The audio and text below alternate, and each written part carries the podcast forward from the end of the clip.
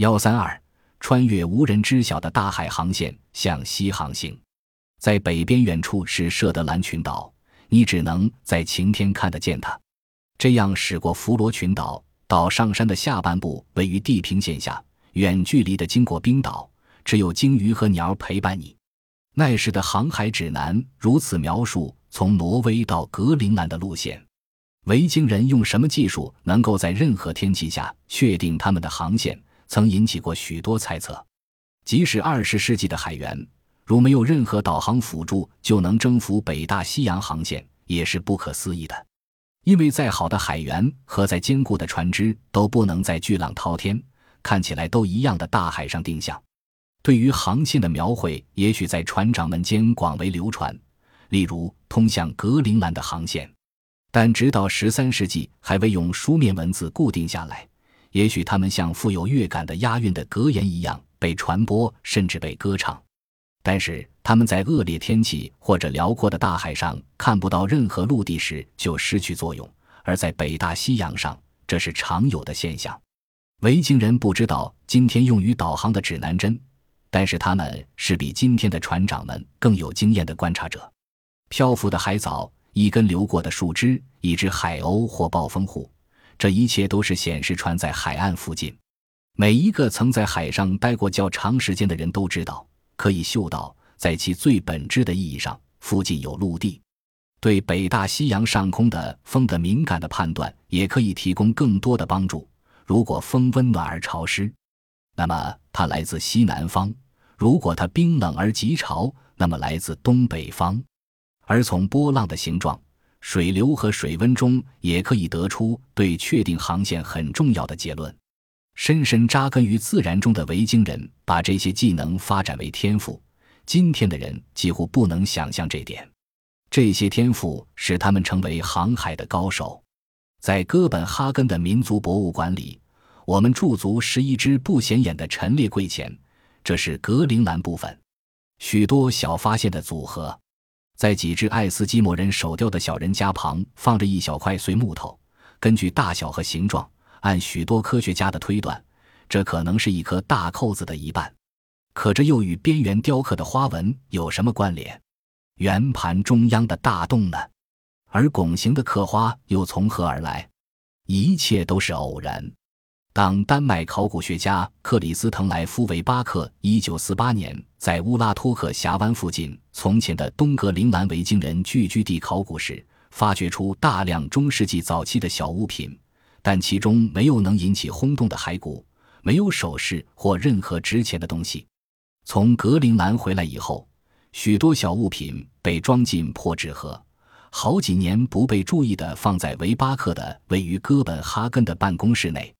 只是四年后刊登在《伦敦新闻画报》的一篇科普文章中有几张被发掘物的照片，其中也有这只破碎的木盘。照片下的题目是云杉或松本制作的日轮，用途不明。这些照片召来了从前的船长和定向专家卡尔索尔维尔，他前往哥本哈根，让人把那只日轮圆盘展示给他看，用它做了几次试验。并得出肯定的结论，它必定是个航海仪器，即与定向罗盘有关。一只定向罗盘属于一个定向专家的基本工具，他用它确定陆地标志和星星与船之间的角度。人们从中世纪的阿拉伯海原处得知，他们用此类定向罗盘测量与北极星之间的角度。只要这个角度在他们的旅途中保持不变，他们就知道。他们沿着一条纬度笔直地航行着，每次向北或向南的偏移都会引起角度变化。尽管这种沿纬度航行很辛劳，因为不允许出现成对角线的航线，它却肯定能通向目标。前提是天空晴朗。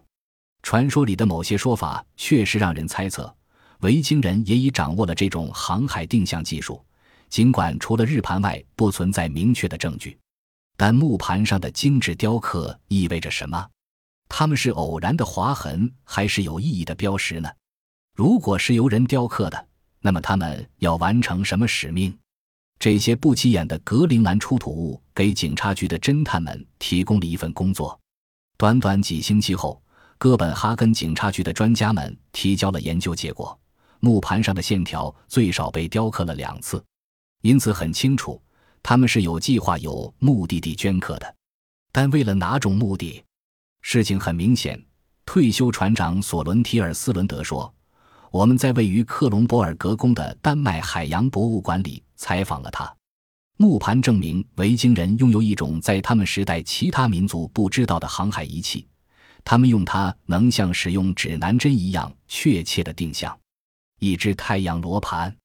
索伦提尔斯伦德鉴定刻上去的线条是所谓的日晷仪曲线，作为太阳在白日的运行中投在圆盘上的阴影的记号。”借助于他人们就能确定方位。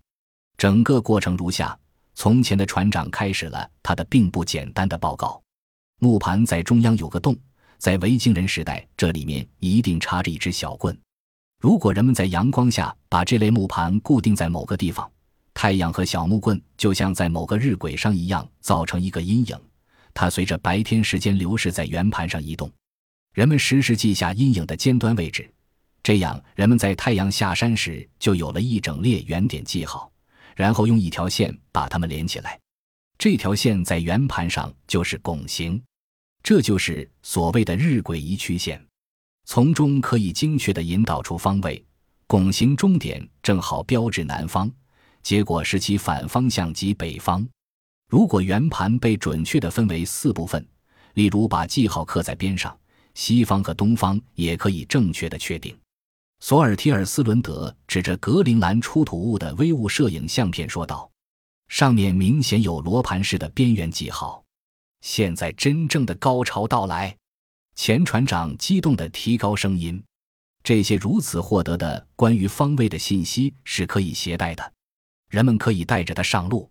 它这样发挥作用：刻有日晷移曲线的太阳罗盘在海上任意地点被取出来，唯一的条件是。”太阳在空中闪光，罗盘被精确的水平固定，然后它被校准到小棍间的阴影与曲线相交的地方。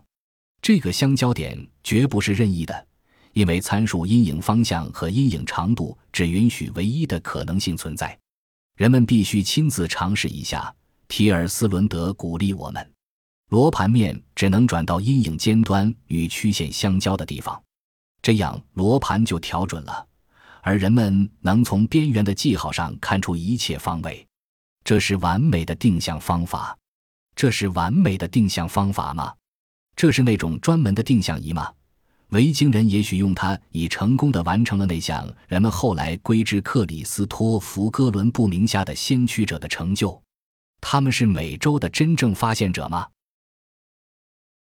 本集播放完毕，感谢您的收听，喜欢请订阅加关注。